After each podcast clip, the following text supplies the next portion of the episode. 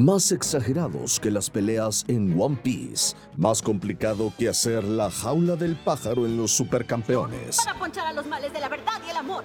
Más obsesivos que el equipo Rocket intentando atrapar a Pikachu y solo un poco menos cursis que la historia de Candy Candy. Transmitiendo desde una nube voladora, llega Monos Chinos. Un podcast irreverente, intenso y lleno de historias sobre los animes que nos dieron patria. Gabriel Basurto y Andrea Deiden te llevan a una tierra llena de monos chinos, cocoons, pokémones y todas esas cosas que tu abuela creía que eran del diablo. Lo único que no tenemos es relleno. Porque Naruto lo ocupó todo. Monos chinos va a empezar. Bienvenidos. Precaución. El siguiente programa contiene opiniones irresponsables, groserías, puntos de vista controvertidos, chistes malos, animes mal pronunciados, odas a Pikachu, insensateces y sobre todo muchos spoilers, por lo que nadie debería tomárselo en serio. Si decide escucharlo, hágalo bajo su propio riesgo. Hola, hola, ¿cómo están? En una emisión más de Monos Chinos, yo muy feliz. ¿Y tú, Andrea, cómo estás? Hola, muy bien, muchas gracias. Feliz de que ya llegamos al quinto episodio de esta fantástica aventura. ¿Cómo crees? ¿Este, es nuestro quinto episodio? Sí, ya, súper emocionante. La verdad es que estoy feliz, me siento más que enamorada. Y de hecho, me gustaría... Yo también. Es una, es una chulada, ya hemos tenido muy buena respuesta, ¿cierto? Ay, sí, me encanta. Muchísimas gracias a todos los que nos están escuchando, nos dan muchísimo ánimo para seguir. Y sobre todo para hablar de una cosa que yo traigo en mi corazón desde hace mucho tiempo, que es, quiero saber si tú alguna vez... Sin dramas, sin dramas, sin dramas. cuéntame tu amor. Alguna vez me enamoré de una rubia.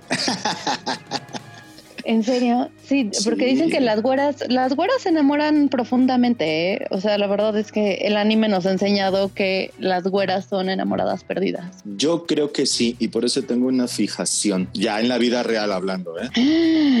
Santo Dios. Cuéntanoslo. Pues creo que todo se debió o es culpa de un anime que se transmitió por allá de 1982, más o menos en Canal 5, aquí en, México, que se llamó Sandy Bell. Sandy Bell. No sé, ¿te suena? ¿Le, sonará al público? ¿Sabrán de lo que hablo?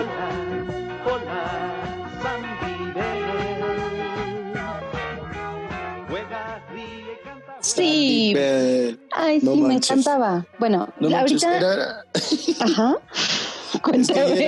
Es que, no sé, a mí me, yo me acuerdo que les he platicado como que, no me acuerdo si en el primer episodio, no me acuerdo, pero creo que ya, ya lo habíamos comentado. Digo, no, no es nuevo para, para ti, Andrea. Creo que ya te había dicho, ¿no? De, que a mí me marcó como mucho. Y fíjate, hoy que le estaba echando un ojito así rápido en YouTube, eh, me estaba dando cuenta precisamente de esas imágenes que inmediatamente me remontan a, a mi infancia, ¿sabes? Decir, claro, yo sabía que esas caricaturas donde aparecían unos garabatos chinos, ¿no? Ya sabes, en los créditos, que no era normal, ¿no? ¿no? estaban escritos ni en español ni en inglés. Y yo decía, esas que tienen los garabatos son las que me hacen sentir, son las que me gustan y las especiales, ¿no? Y que quería anotar y decirle a mamá, oye, acuérdame de que esta caricatura pasa a tal hora porque no me la quiero perder, ¿no? Pues era Sandy Bell. Es, se trata o está ambientada en una, en Escocia y esta Sandy Bell es, eh, pues es una niña que vive ahí en un pueblito de, de, Escocia entre, entre unos castillos ahí muy bonitos que están a la orilla de un lago. Él vivía con su padre adoptivo Cristóbal y también tenía una mascota que se llamaba Oliver. Eh, Sandy Bell creo que era huérfana de madre porque eh, creo que su mamá falleció cuando ella murió, o al menos eso le dijeron, ¿sabes? Y, como que en todo eso, o, en esa primicia se basa la historia. Ella, ella entabla una, una amistad con la condesa de Wellington, que es la,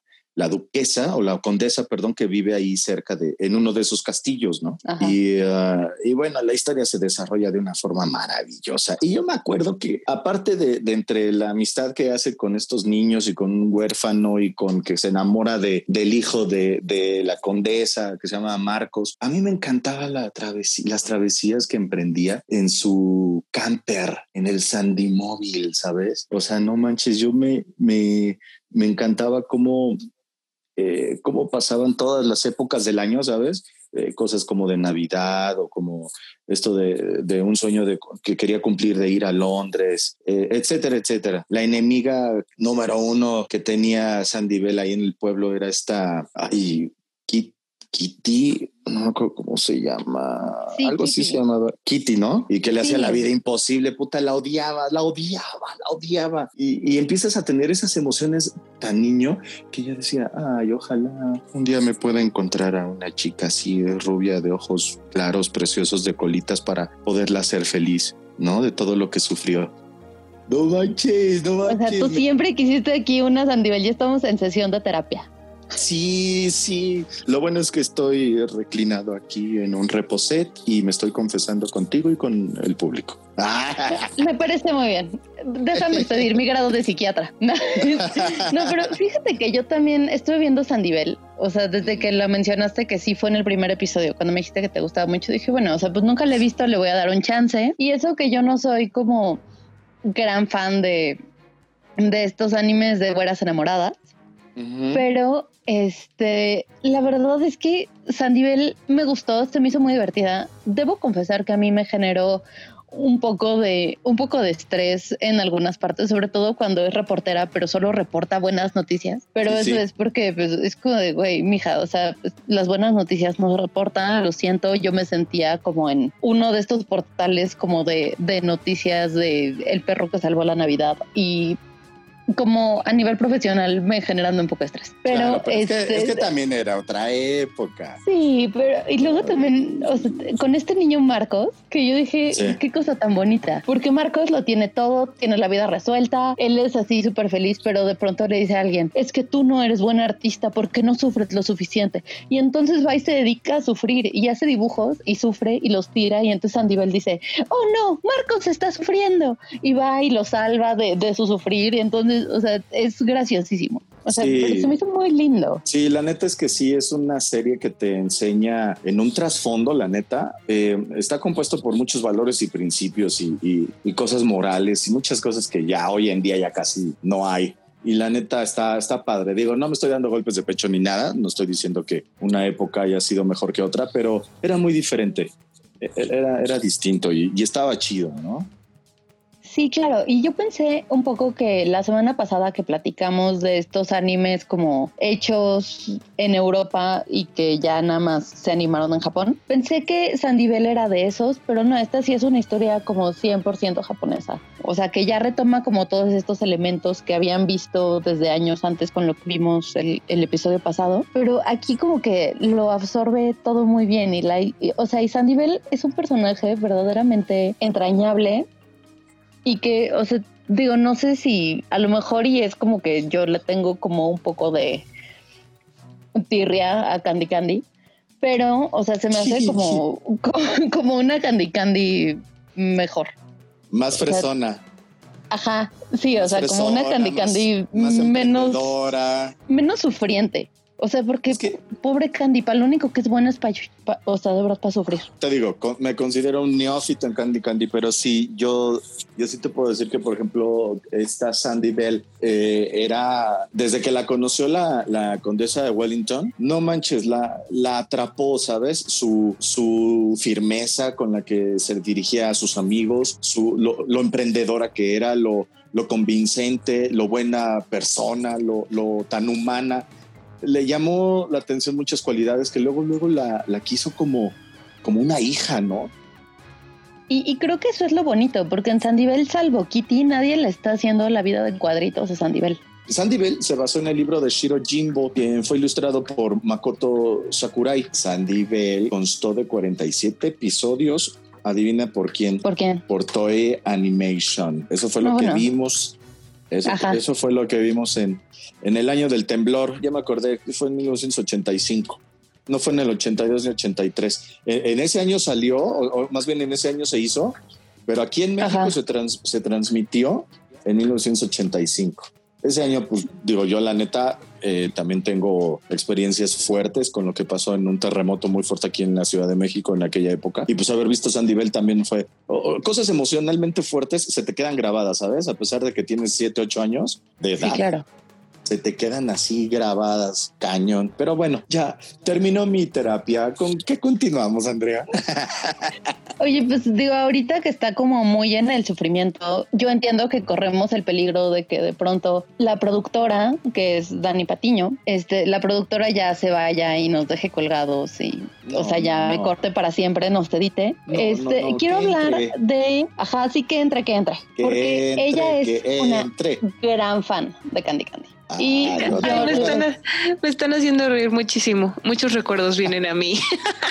¿Cómo están? ¿Verdad que, ¿Verdad que sí? Oye, pero sabemos de sobra que eres la experta candicandióloga. Eso espero, pero no estoy, no estoy realmente segura si soy una expertóloga en candy candy, aunque sí he visto 215 capítulos eh, de candy candy. Yo sé, yo sé, Andrea, que, que la odias. Lo sufrida que es.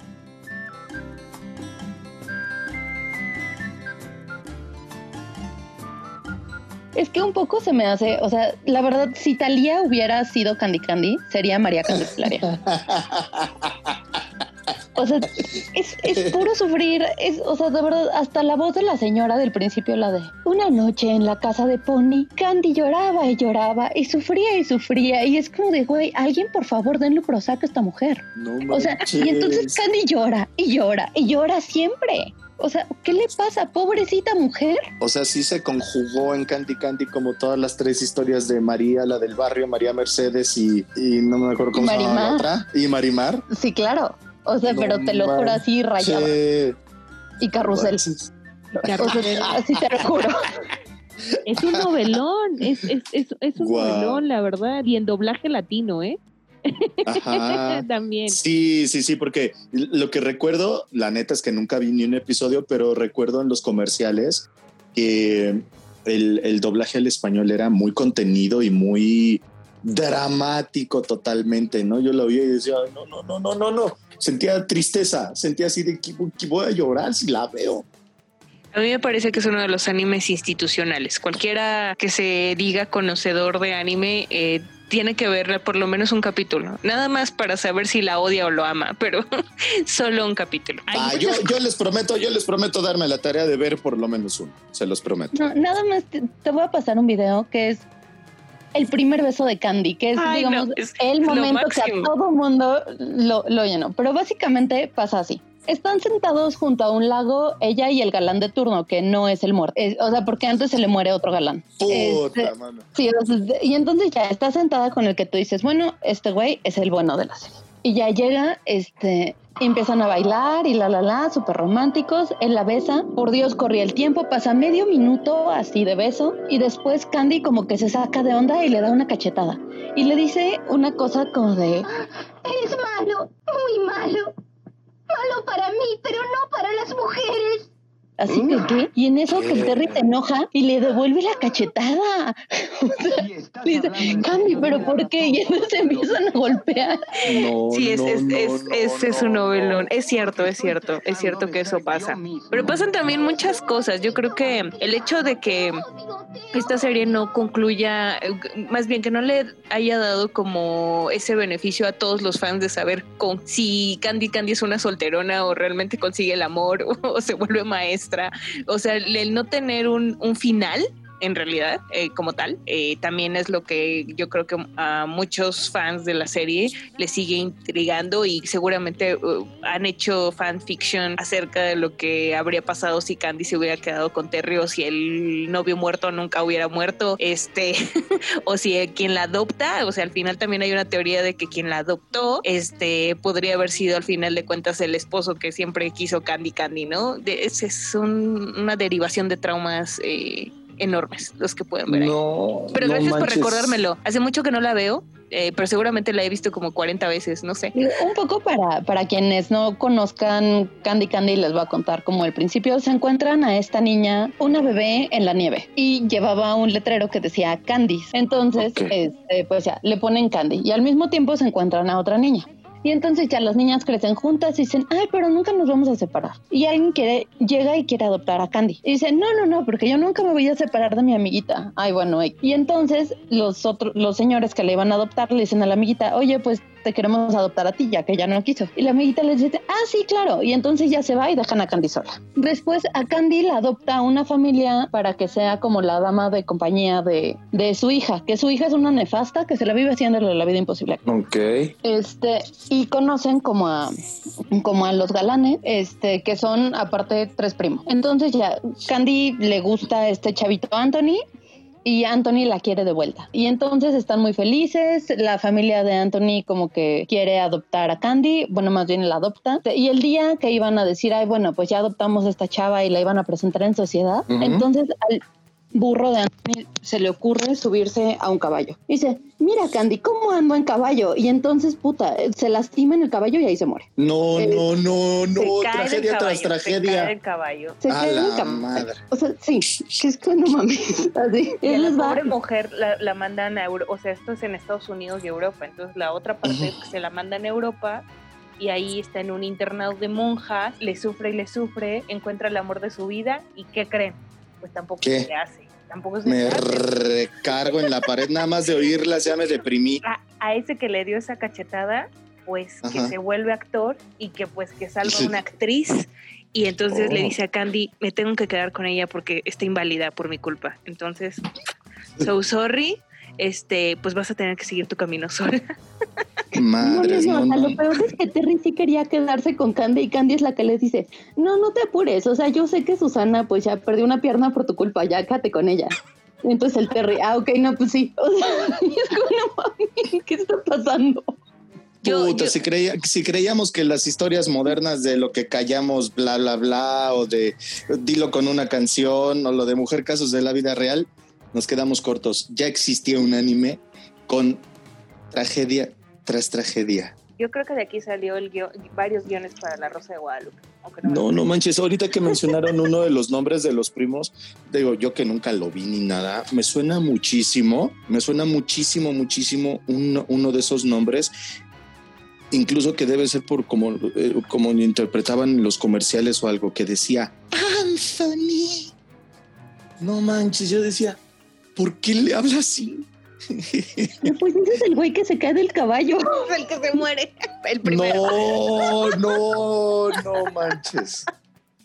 Ok. En fin, pero bueno, Es un drama, o sea, pero aparte, o sea, encima, o sea, haz de cuenta, el drama de Candy no solo se queda en Candy, Mm. sino que la hicieron dos chavas.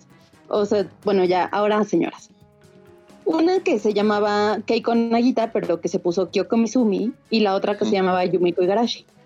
Entonces, Candy fue como este súper éxito en Japón, fue un hito porque aparte fue súper importante, como digamos, para las niñas de los 70s y los 80s. Candy era así como lo máximo, así de que vendía 13 millones de copias su manga, que es como la versión impresa, y vendía así lo que tú quieras. Creo, estaba leyendo un libro que creo que ganó 45 millones de dólares de aquel entonces, de nada más por mercancía Wow. en los 70 Resulta que en 98 la esta persona Igarashi que era la que era digamos la que diseñó el la que diseñó este pues Candy, la que la ilustró. Entonces ella bajo la marca Lady Lady quiso vender productos de Candy. Entonces, y la cachó y le dijo, "No, mi rey, no puedes hacer esto." Entonces la otra, la que había escrito la historia, o sea, se metieron en un pleitazo de derechos de autor que Claro. resultó en que una no puede lucrar con la imagen de Candy y la otra puede como digamos comercializar la historia pero no meterle imágenes. Entonces, o sea, terminaron así peleadísimas porque no era suficiente el drama interno de Candy, tenía que estar también afuera. Y después le hicieron una novela y ahí dices, bueno, o sea, pues ya espero que ahí ya al menos se sepa con quién se queda Candy. Y no, nadie nunca te dice con quién se queda porque la autora dijo, es que no quiero decepcionar a las fans que quieren que se quede con uno o con otro. Y es que, bueno, pues que se quede con alguien. O sea, el final, digamos, el que le hicieron, básicamente es Candy regresando a su casa a cuidar niños. No, Ajeno. bueno. Llorona. O sea, a su orfanato. Candy Forever Alone. Es una tragedia. No, no, no, no, ya me deprimí, chicas. No manchen. Bueno, ya los No, dejo no. nada más para que hablen de la última que es Gigi, porque ahí sí yo no tengo ni idea.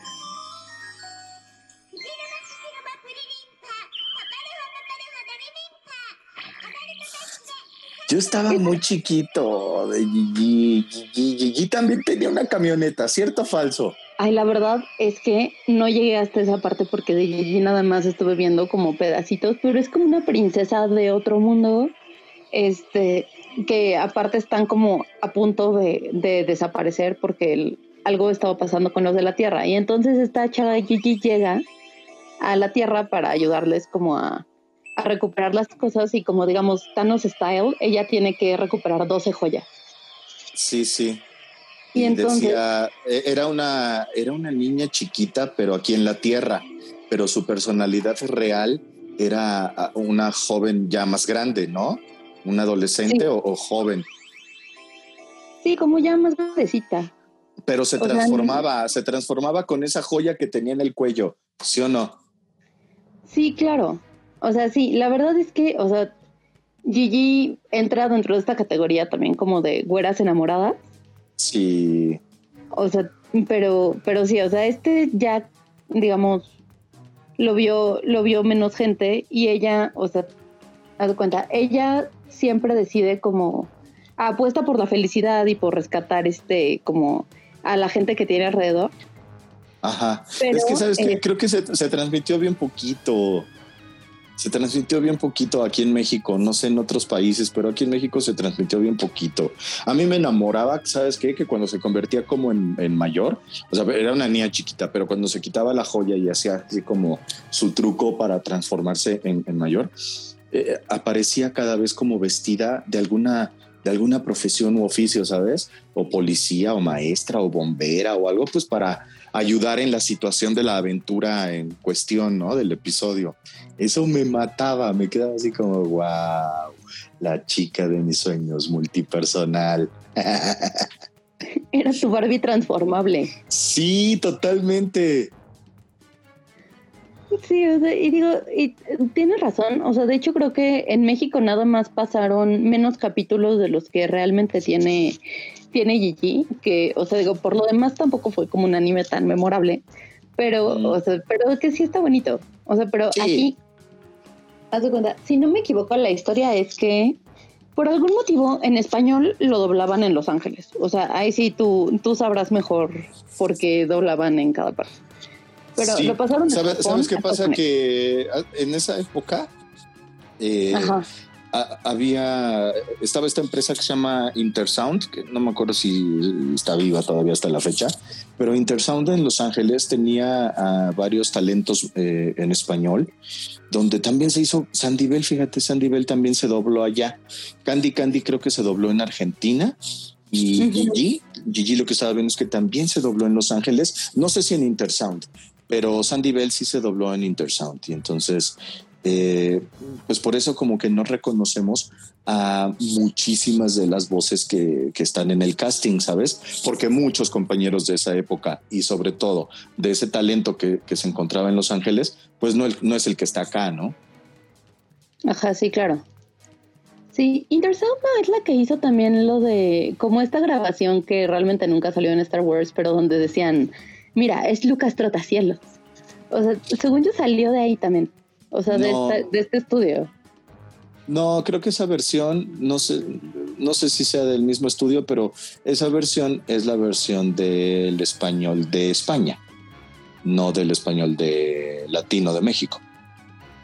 Fíjate. Y sí, esa, o sea, era como, como lo que me sonaba, que eso, esa grabación también, esa la de Lucas Trotacielos salió en Los Ángeles porque, o sea, en España la versión, como digamos, final se llama Luke Skywalker también. Santo Dios, el trotacielos. No, era pues, habrá, no, habrá que investigar. Qué horror. Bueno. Oye. que ya se nos acabó el tiempo, no me digas, oh, qué la. Ay, chin, sí. Pero, o sea, antes de cerrar, ahora, o sea, digamos, después de esta sesión de terapia tan bonita, de las güeras. ¿Qué le dirías a las güeras? O sea, güera sufre, güera no sufras. Ay, les quiero contar una anécdota. Así de güeras que no sufran. Yo las veo de frente, su carita toda bonita y sus ojitos y las acaricio del cabello y les lleno de besitos. Ah, e, eso eso me inspiraba a ver a las güeras del anime. les quiero contar antes de irnos una historia de una güera paralela que es mi mejor amiga, que se llama Gaby. Cuando estábamos en primaria, estaban retransmitiendo Candy Candy. Y su mamá no se había perdido ningún, ningún, ningún episodio. Y entonces, el día que iban a transmitir el capítulo final, dejó, o sea, no pasó por ella a la escuela. O sea, ahí la dejó porque ella se quedó viendo Candy Candy. Y ya entonces ya la recogió así como hasta las mil de la tarde. Y aparte su mamá súper enojada por cómo había sido el final. No, bueno, pero es como de lo que más me acuerdo. No manches. Ajá, como Candy también afecta a otras güeras. No, claro. y... cómo afectó familias en la vida real. sí, claro, no, pero ha sido horrible. Es lo que más me acuerdo de Candy. sí, mi primer recuerdo es como la pobre se quedó en la escuela abandonada porque su mamá estaba viendo Candy Candy en su casa. Oigan amigos, pues sin duda estos temas nos dan mucha tela de qué cortar para los siguientes episodios y qué chido que Dani pudo estar aquí con nosotros. Gracias neta Dani por, por hacer lo posible, por hacer posible el podcast y sobre todo por abrir los micrófonos para colaborar con André y conmigo. y era hora. Un placer. Bueno, muchísimas gracias. Este, nos escuchamos la semana que viene en Mono Chino. Si tienen dudas, comentarios, sugerencias, si quieren participar con nosotros, por favor escríbanos a nuestro Twitter monochinospod. Este, ahí siempre estamos en contacto y leemos todo y en la medida de lo posible procuramos contestarles todo, tanto Gabriel como Dani como yo. Y digo, sin más por el momento, nos vemos en la próxima emisión de Monochinos. Hasta la próxima emisión del programa, chicos, amigas, un beso y un abrazo a la distancia. Las opiniones vertidas en este programa son responsabilidad de quien las emite